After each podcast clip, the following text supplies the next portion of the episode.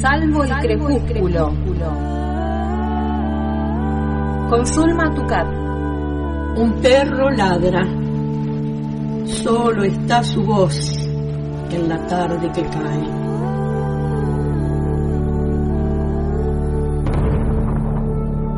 Soy el solitario que escucha sus ladridos en el poniente. Salvo el crepúsculo. Suelo rodar en el abismo, en el abismo. Enternece el crecimiento. Del habla, del habla, está hecho el vuelo.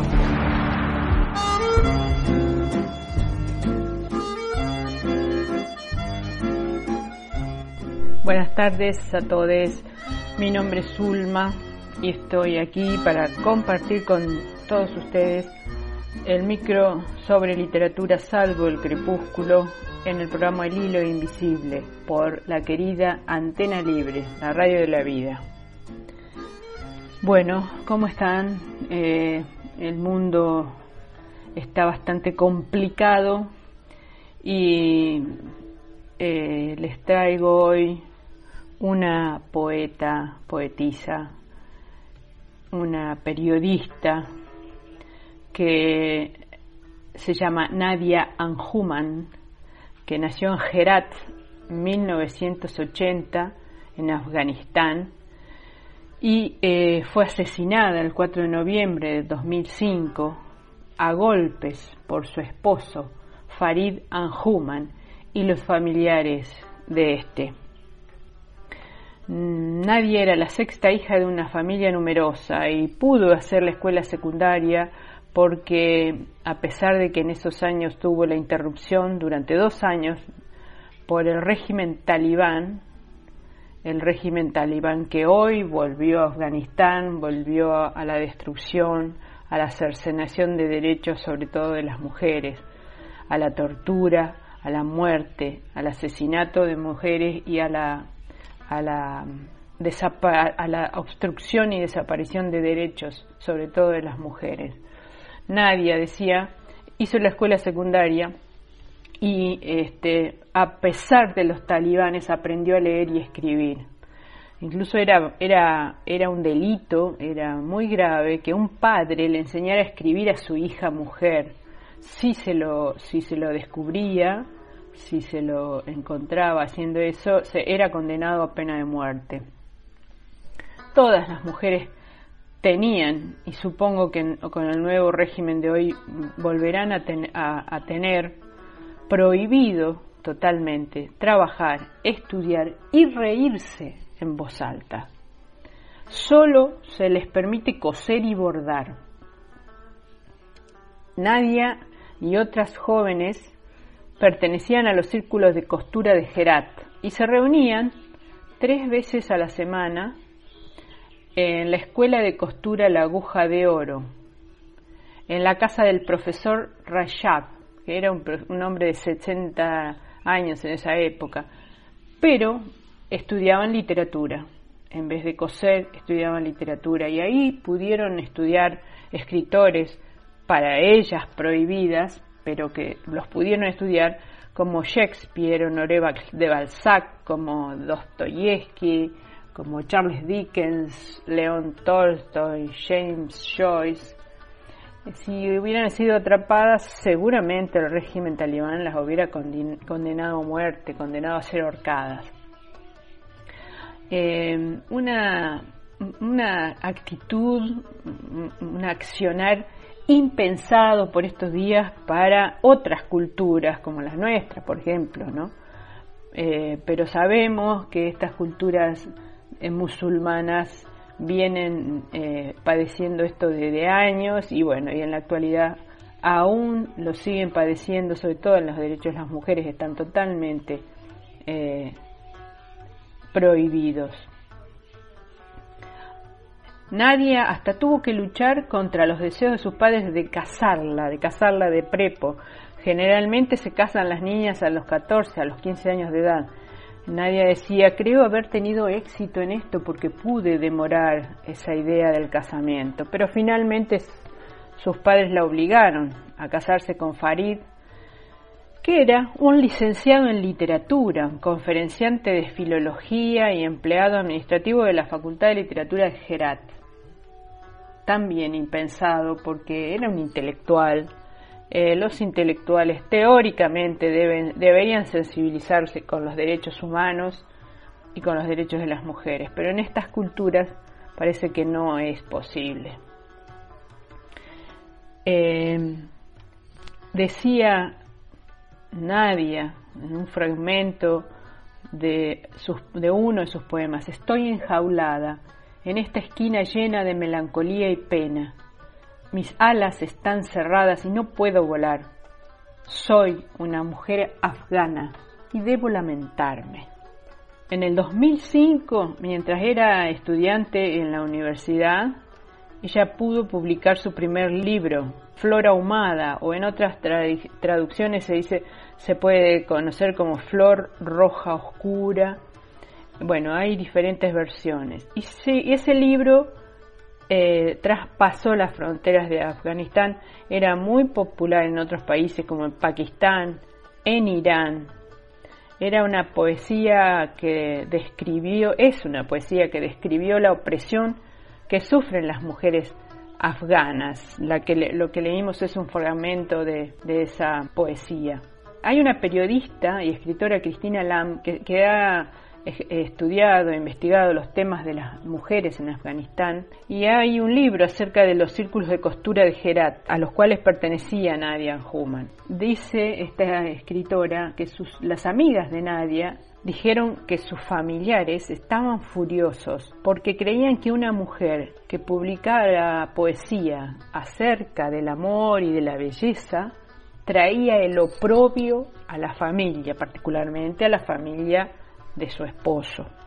El 4 de noviembre de 2005 la policía encontró su cuerpo en su casa, en la ciudad de occidental de Herat.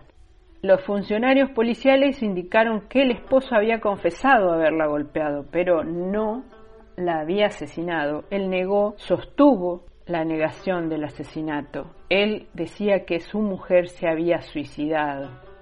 Luego eh, las pericias eh, dieron como resultado que Nadia murió de un corte en la cabeza y que mm, no solo había tenido que ver su esposo en la golpiza y en la tortura, sino que también su suegra y eh, familiares muy cercanos del esposo.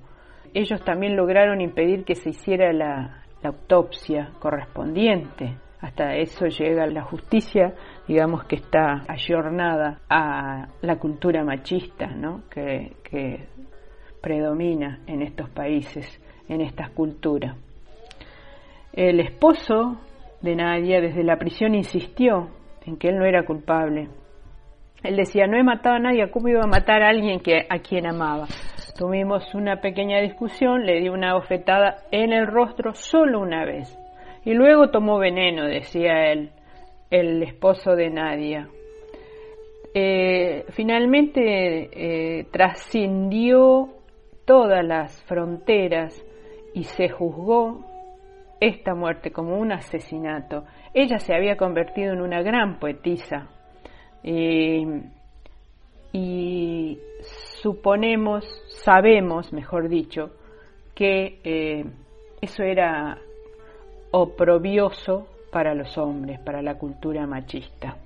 Las Naciones Unidas condenaron su muerte, diciendo que había sido un hecho trágico y una gran pérdida para Afganistán, que era necesario investigar hasta las últimas consecuencias y cualquiera que fuera responsable debería ser tratado dentro de, una corte formal de las leyes.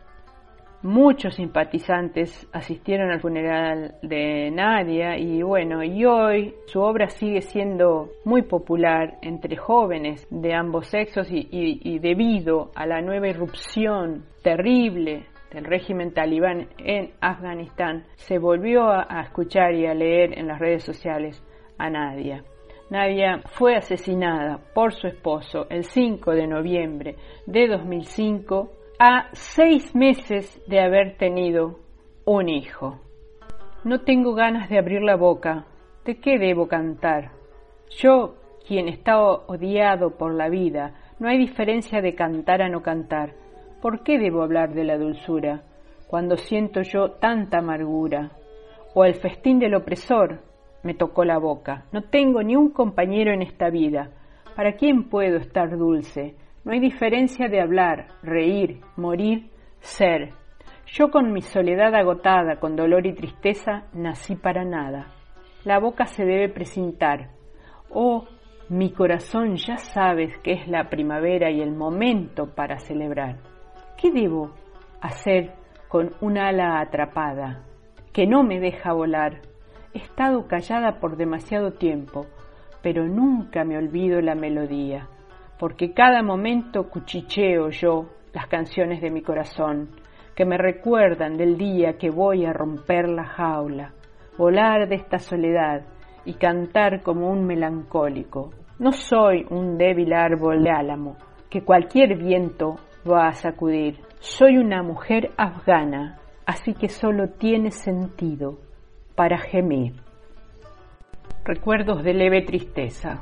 Oh exilios de la montaña del olvido, oh joya de sus nombres, durmiendo en el fango del silencio.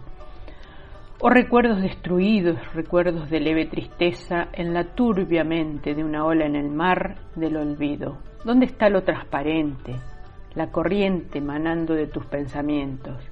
¿Qué mano ladrona saqueó la estatua de oro puro de tus sueños? En esta tormenta que origina la opresión, ¿Dónde se ha marchado tu barca, tu serena plateada luna de embarcación?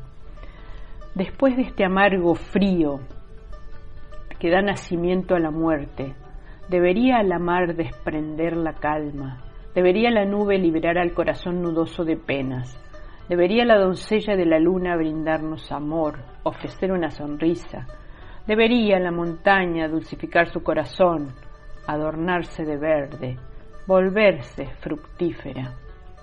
¿Cuál de tus nombres en lo alto de la cima se vuelve luminoso como el sol? El amanecer de tus recuerdos, recuerdos de leve tristeza. En los ojos de los peces fatigados por las inundaciones y temerosos de la lluvia de la opresión se refleja la esperanza. Oh, exilio de la montaña del olvido. Un llanto sordo, el sonido de las verdes huellas está en la lluvia, nos llega desde la carretera. Almas sedientas y faldas polvorientas llegaron del desierto, su ardiente respiración y el espejismo fundido de sus bocas secas y de polvo cubiertas nos llegan, ahora, desde la carretera, sus cuerpos atormentados, chicas criadas en el dolor, la alegría alejada de sus rostros, corazones viejos y alineados de grietas. No surgen sonrisas en los inhóspitos océanos de sus labios, ni una lágrima brota del seco cauce de sus ojos. Oh Dios, podría ignorar si sus sordos llantos que saltaron del cielo alcanzan las nubes. El sonido de las verdes huellas está en la lluvia. Flor de humo, Estoy lleno de la sensación de vacío lleno, una hambruna abundante me hierve en los campos febriles de mi alma. Y esta extraña ebullición sin agua asusta la imagen en mi poema a la vida. Veo la imagen de la nueva vida, un rubor sin igual en toda la página, pero apenas ha respirado por primera vez cuando las rayas de humo comienzan a oscurecer su rostro y los humos consumen su piel perfumada. Gazal. De esta copia de mis labios sale una canción, captura mi alma cantante, mi canción, que en mis palabras es el significado de éxtasis que hace que mi felicidad se convierta en dolor, mi canción si ves que mis ojos dicen una palabra, entonces tómalo como mi olvido, mi canción. No le pidas al amor o me dices de ti. Mis palabras de amor hablan de la muerte, mi canción. Su esperanza, como las flores, las deseo. Ninguna gota de mis ojos es suficiente, mi canción. La hija de este lugar canta casida un gazal, pero ¿qué estropea sus extraños versos? Mi canción. Oh, el jardinero no entiende mi felicidad. No pidas muchas miradas de mi juventud. Mi canción. De estas manos, estos pies y palabras, se ve extraño que mi nombre está escrito en la pizarra de esta edad. Mi canción. Recuerdos de luz azul. Oh, exiliados de la montaña del olvido, Oh, las joyas de tus nombres durmiendo en el fango del silencio. Oh, tus recuerdos borrados, tus recuerdos celestes en la sedosa mente de una ola en el mal mar de olvidar. ¿Dónde está la corriente clara y fluida de tus pensamientos? ¿Qué mano de ladrón saqueó la estatua de oro puro de tus sueños? En esta tormenta que da origen a la opresión, ¿A dónde se ha ido tu nave, tu serenísima nave lunar de plata? Después de este frío amargo que da la luz de la muerte, si el mar se calmara, si la nube liberara las penas anudadas del corazón, si la doncella de la luz de la luna debe traer amor, ofrece una sonrisa. Si la montaña blanda su corazón, se adorna de verde, fructifica. Uno de tus nombres por encima de los picos se volverá brillante como el sol? ¿Se convertirá el reflejo de la esperanza en el surgimiento de tus recuerdos? Tus recuerdos, azul claro, en los ojos de los peces cansados de las inundaciones y temerosos de la lluvia de la opresión, o exiliados de la montaña del olvido. La escritura, la poesía, el libro de Nadia Human cuestionó la brutalidad del patriarcado y las formas de la opresión de las mujeres en su país. Sus palabras están llenas de resiliencia, de coraje, de una educación clandestina, de un matrimonio forzado y finalmente de un brutal femicidio.